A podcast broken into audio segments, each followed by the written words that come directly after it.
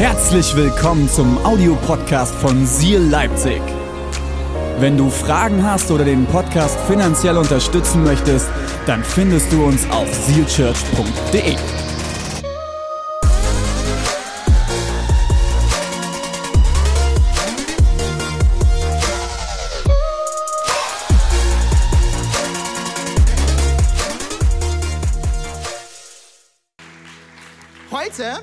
mit euch in eine neue Predigtserie starten. Und diese Predigtserie, sie heißt Schritt für Schritt. Und diese Predigtserie ist sehr gut positioniert, weil in dieser Predigtserie wollen wir uns das Leben eines alttestamentlichen Charakters anschauen, wollen wir uns das Leben von Josua anschauen. Josua ist ein äh, junger Mann, der von Gott einen Auftrag bekommen hat, das Volk Gottes in das sogenannte verheißene Land zu führen. Was hat es damit äh, auf sich? Das verheißene Land war ein Versprechen, das Gott seinen Kindern äh, gemacht hat. Es war sein Geschenk an ihn. Ja, und ich glaube, für uns zu Beginn des äh, Jahres gibt es eigentlich kein besseres Thema, mit dem wir uns auseinandersetzen können, als uns die Frage zu stellen, hey, wie können wir in das hineinkommen, was Gott für uns hat? Und diese Serie heißt Schritt für Schritt. Und heute möchte ich den ersten Schritt mit euch gehen in all das, was Gott für uns hat weil du darfst, ganz gleich wie 2022 für dich war, egal wie herausfordernd es war, egal wie freudig es war, ich glaube wirklich, dass Gott mehr für dich hat. Wirklich. Ich glaube, dass Gott mehr für äh, mich hat. Und in den nächsten Wochen wollen wir dir helfen, ganz praktisch da hineinzukommen. Seid ihr bereit? Ich will mit euch gerne den Bibelvers, der über dieser Predigtserie steht, lesen. Und du findest ihn in 2. Mose, Kapitel 23, in den Versen 29 und 30. Und heißt es, ich, und das sagt Gott, vertreibe sie aber nicht in einem einzigen Jahr. Sonst könnte das Land zur Einöde werden und die wilden Tiere könnten sich zu stark vermehren. Nach und nach oder man könnte auch sagen, Schritt für Schritt will ich sie vor dir vertreiben, bis du schließlich zahlreich genug geworden bist, denn dann kannst du das Land in Besitz nehmen.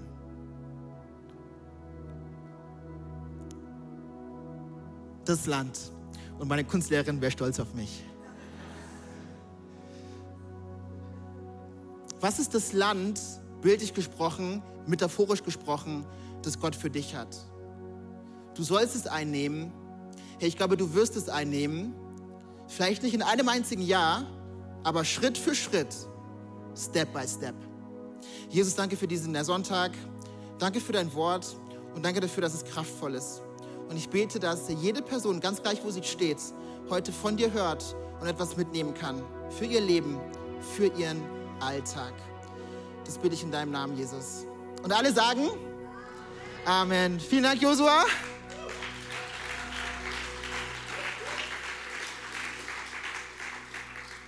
Hey, weißt du noch, was du als Kind einmal werden wolltest? Was dein Berufswunsch war? Mal kurz Handzeichen. Äh, äh, wisst ihr es noch? Ähm, ich bin die Tage auf einen Zeitungsartikel gestoßen aus dem Jahr 2010, der deutlich macht, was mein Berufswunsch war. Äh, und ich weiß, es ist schwer vorstellbar, es war nicht hier Bodybuilder. Einige von euch beginnen zu verstehen, das war ein Witz. Okay, ich habe es versucht. Ich wollte Lehrer werden. Lehrer. Einige von euch, so, ich sehe, wie euer Gesichtszüge sich verziehen und ihr freut euch, dass es dazu nicht kam und es nur beim Wunsch blieb. Und denkt euch, ey, zum Glück wird er meine Kinder nicht erziehen und prägen und lehren. Ich wollte Lehrer werden. Wirklich. Und ich wollte es wirklich.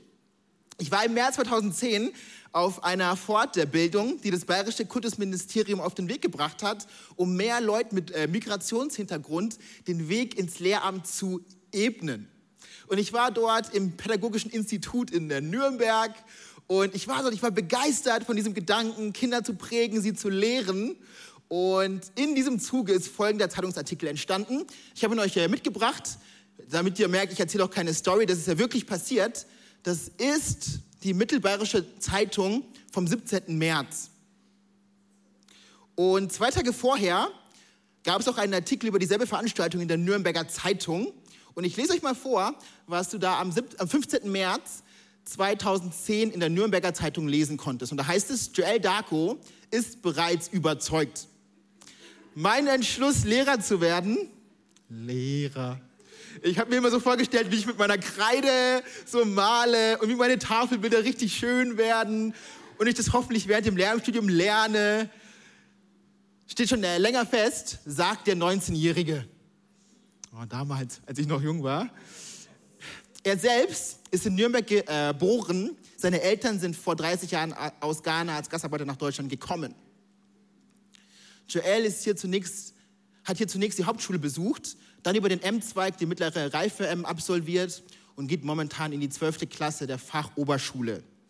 Die 13. will er auch noch äh, machen, um sich die allgemeine Hochschulreife zu sichern. Ich glaube, Hauptschullehramt liegt mir am meisten. Und ich denke, mit den Schülern komme ich gut klar, meint er selbstbewusst.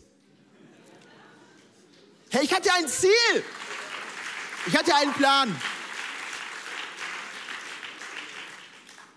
Und ich musste daran denken in Vorbereitung auf diese Predigt, es war ganz klar und jeder Vergleich hinkt und so auch dieser Vergleich, aber auch das Volk Gottes, Israel, hatte ein ganz, ganz klares Ziel. Sie hatten etwas, worauf sie hingefiebert, worauf sie hingearbeitet haben. Und dieses etwas war das verheißene Land. Es war das Land, von dem es in der Bibel heißt, dass dort Milch und Honig überfließt.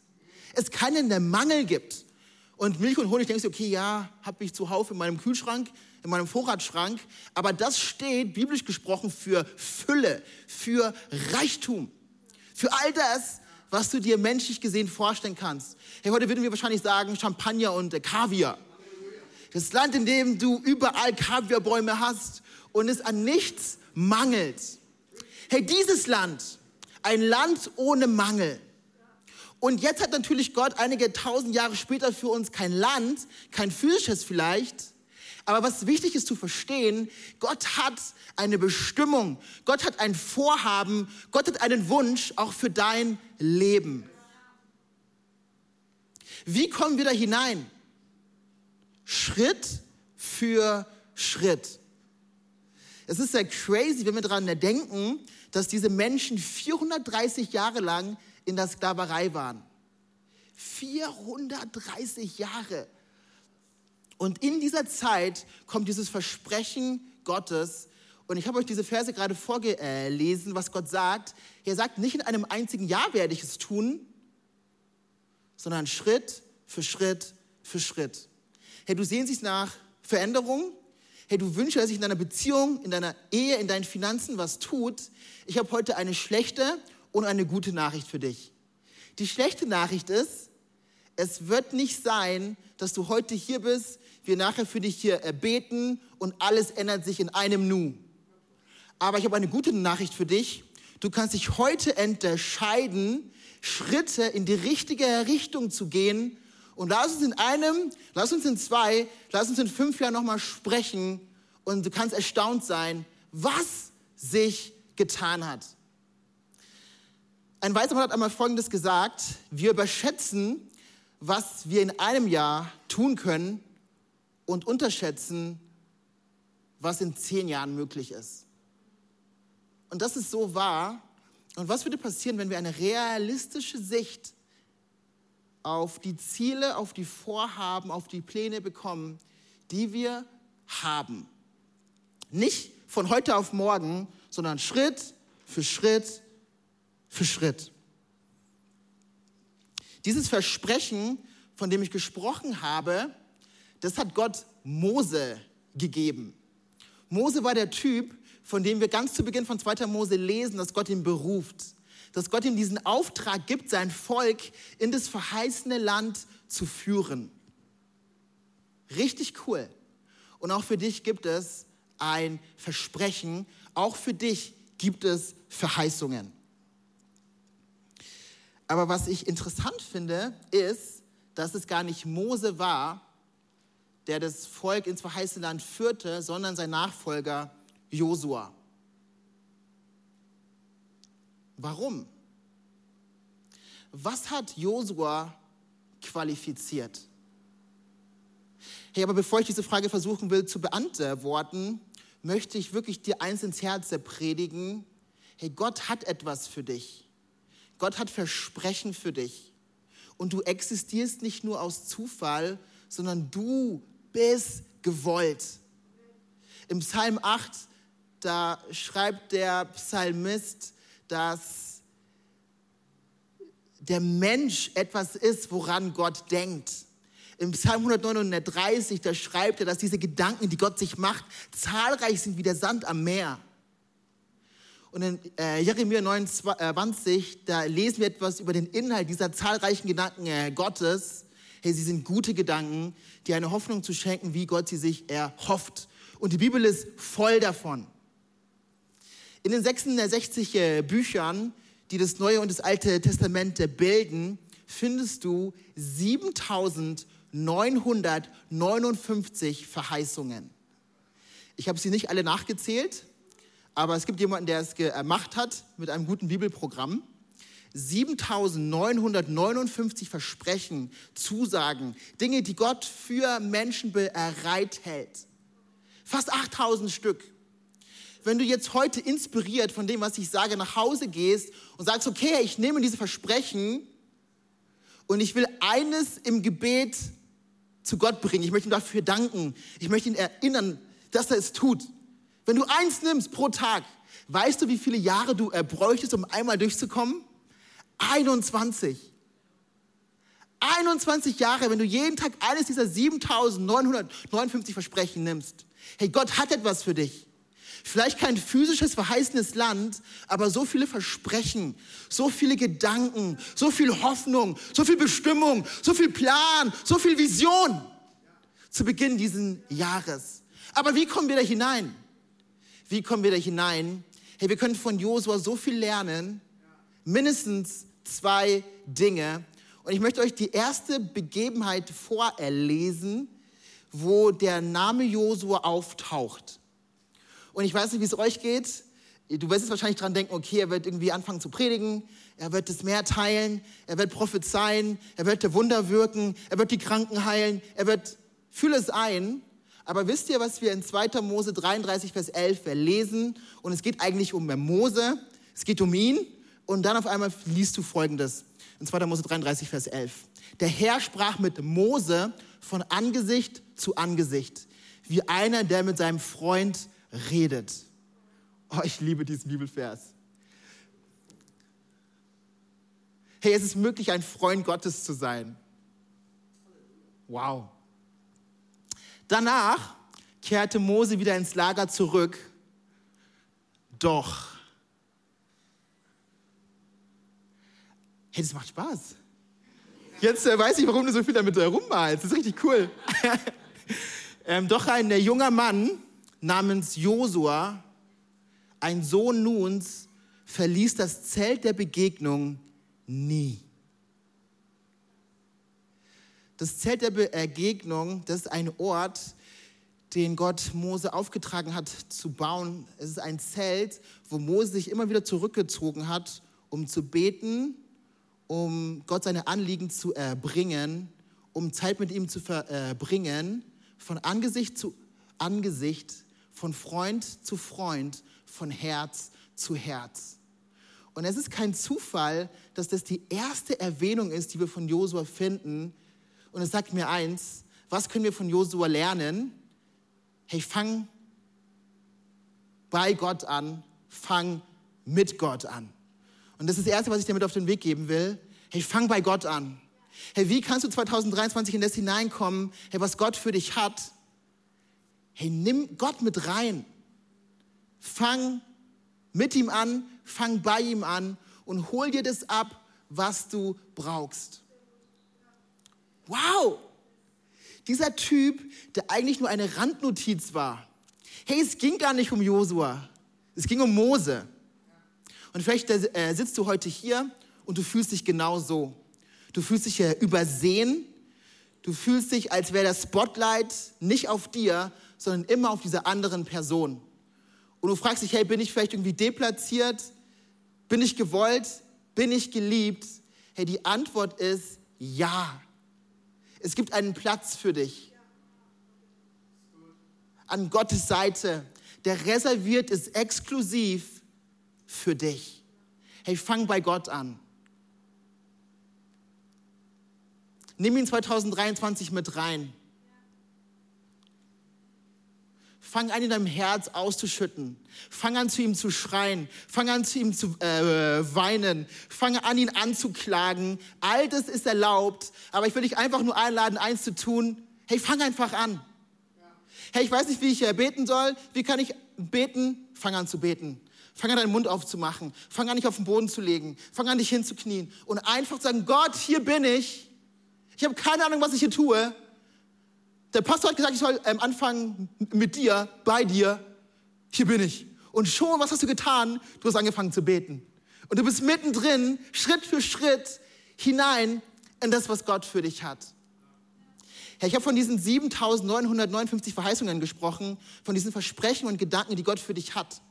Was crazy ist, und dieses Bibelprogramm muss wirklich ja gut sein, hey, 1008 von diesen Versprechen sind direkt mit Gebet verbunden.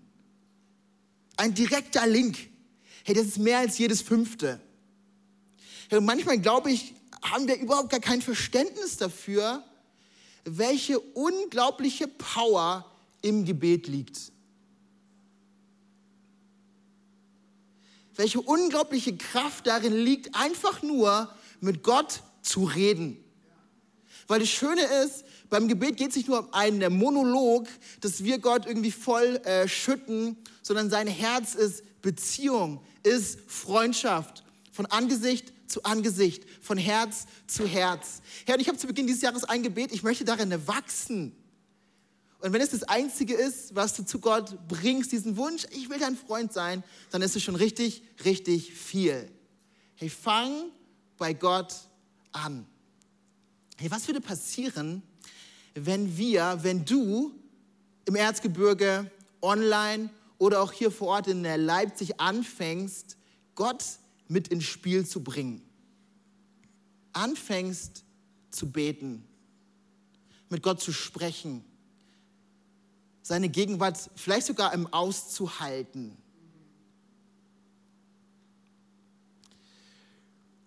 Ich glaube, oft haben wir ein sehr frommes, verqueres Verständnis davon, was es heißt zu beten.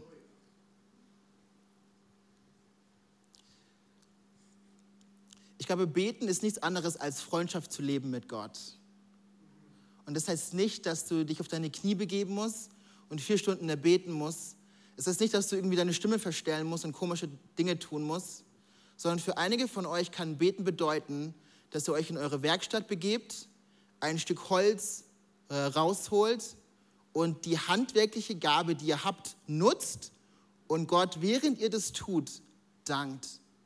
Ihr, während ihr das tut, die Dinge, die euch beschweren, zu ihm bringt. Für ähm, einige von euch, Klammer auf, ich verstehe euch nicht, Klammer zu, ihr liebt es in der Natur zu sein, ihr liebt es hiken zu gehen. Ich sage euch, ich könnte den ganzen Tag auf meiner Couch sein. Wirklich. Also meine Freundin wünscht sich, dass wir mal äh, wandern gehen. Bisher konnte ich das noch ganz gut abwenden. Aber ich glaube, ich komme da nicht drum rum. hey, aber einige von euch, das ist wie ein Zugang für euch. Ey, ihr seid in der Natur, an der frischen Luft und ihr begegnet der Jesus und ihr seht die Schöpfung und die Berge und die Bäume und ihr beginnt, ihr bekommt ein Verständnis von der Größe Gottes. Hey, das kann Gebet für dich bedeuten. Bewusst diese Zeit zu verbringen und Gott mit reinzunehmen. Hey, fang bei Gott an. Und das können wir von Josua lernen. Hey, er wich nicht von diesem Zelt. Er blieb dort. Er hielt es aus. Und einige von euch, ihr müsst es hören, weil das, wofür ihr glaubt, das, wofür ihr betet, lässt noch auf sich warten. Aber ich will dich ermutigen, harre. Um es in wunderschönen altbiblischer Sprache zu sagen, hey, bleib am Ball. Weich nicht zurück, sondern halte es aus, dass Gott vielleicht gerade stumm und still erscheint.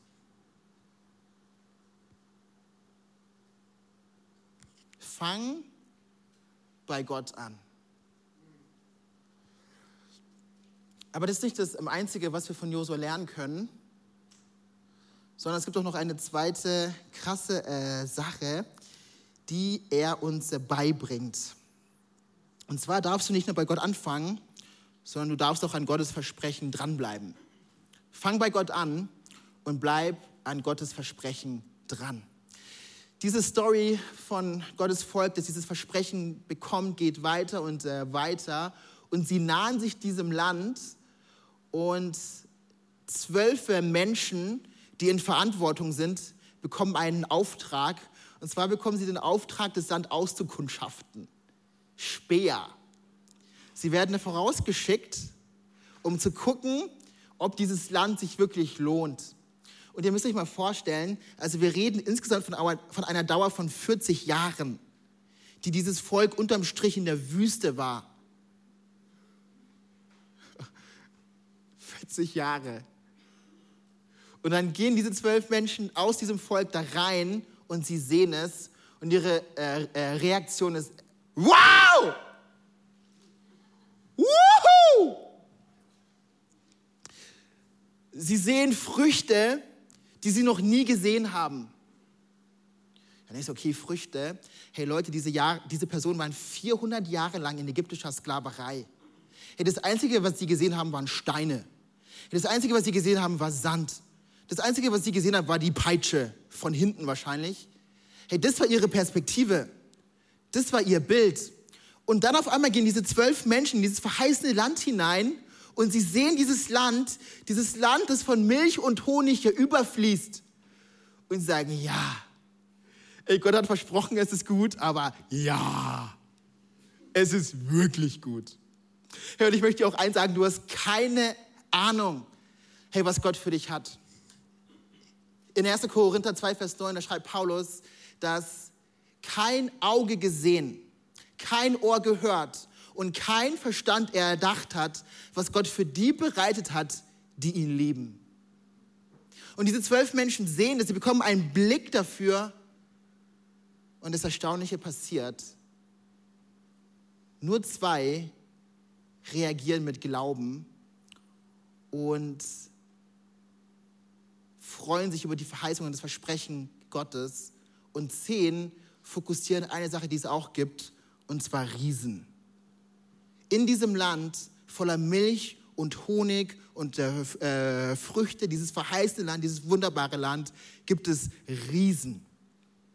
Viele Riesen. Und der Fokus dieser zehn sind die Riesen.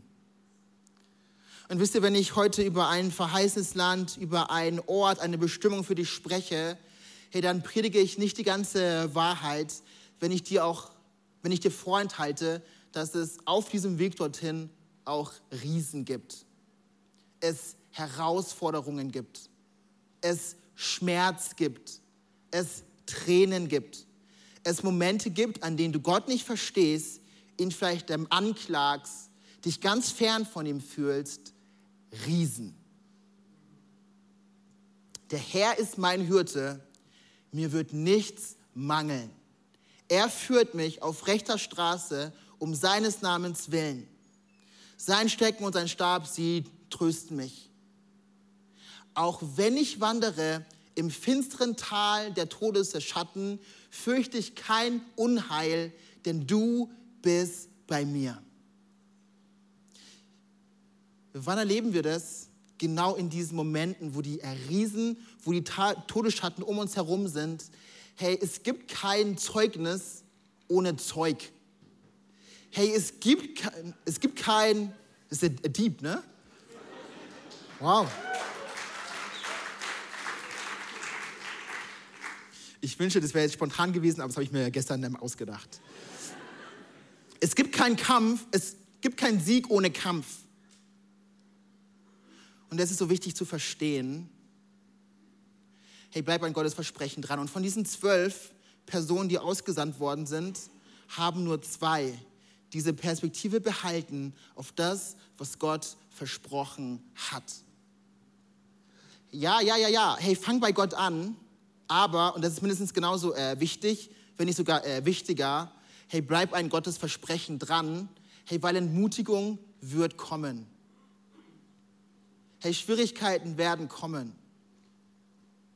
Und es wird nicht immer einfach sein, aber wir haben ein Versprechen, dass Gott mit uns in diesen herausfordernden, in diesen schwierigen Zeiten ist.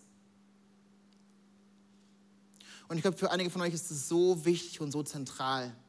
Und ich möchte euch diesen Psalm, Psalm 23, mal vorlesen.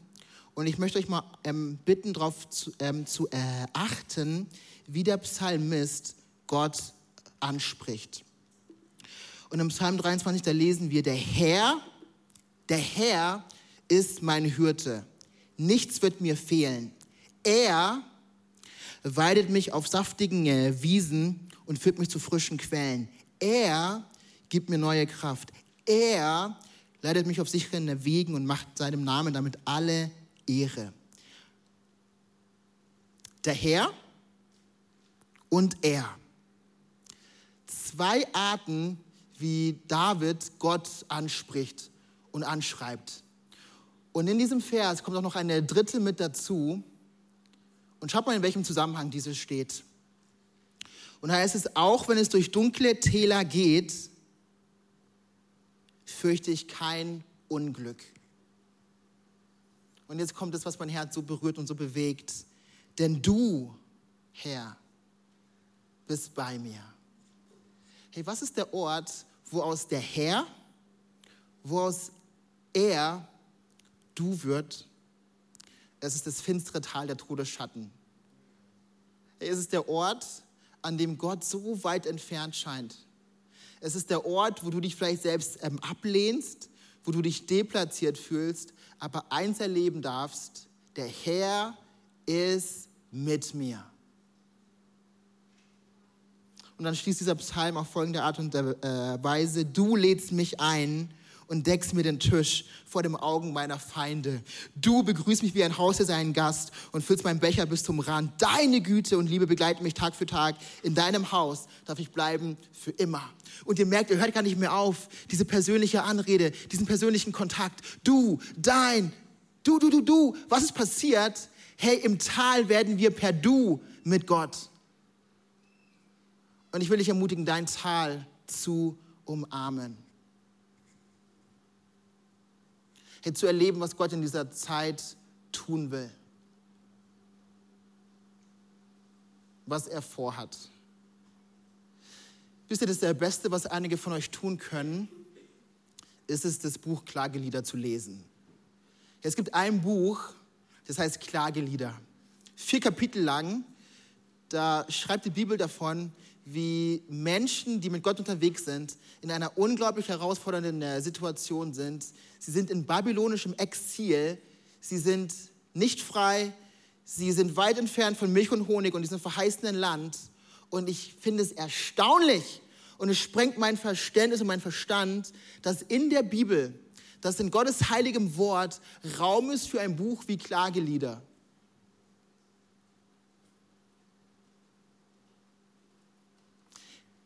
Hast du Gott schon mal ähm, angeklagt? Hast du schon mal mit Gott gekämpft? Ich glaube, für einige von euch ist es Zeit in diesem Jahr. Ich fange bei Gott an und bleib an Gottes Versprechen dran.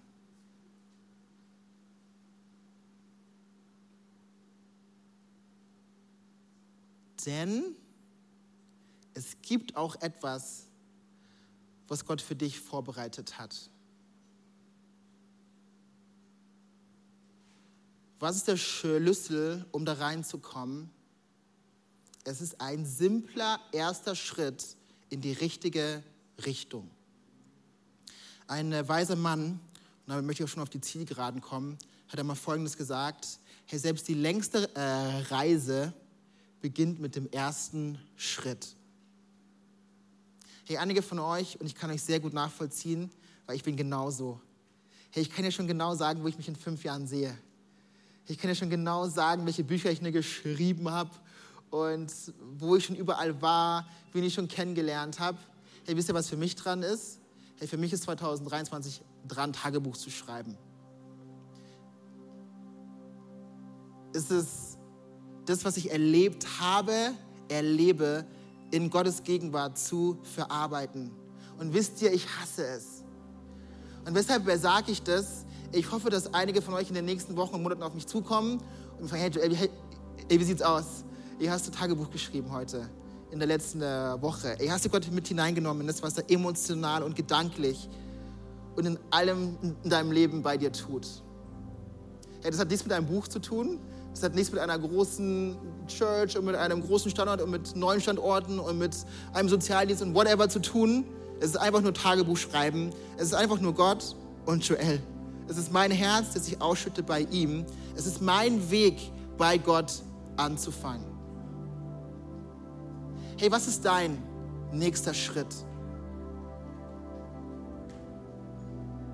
Und ich will dich einladen, ihn zu definieren und ihn gemeinsam mit Gott zu gehen. Und während du das tust, an sein Versprechen dran zu bleiben.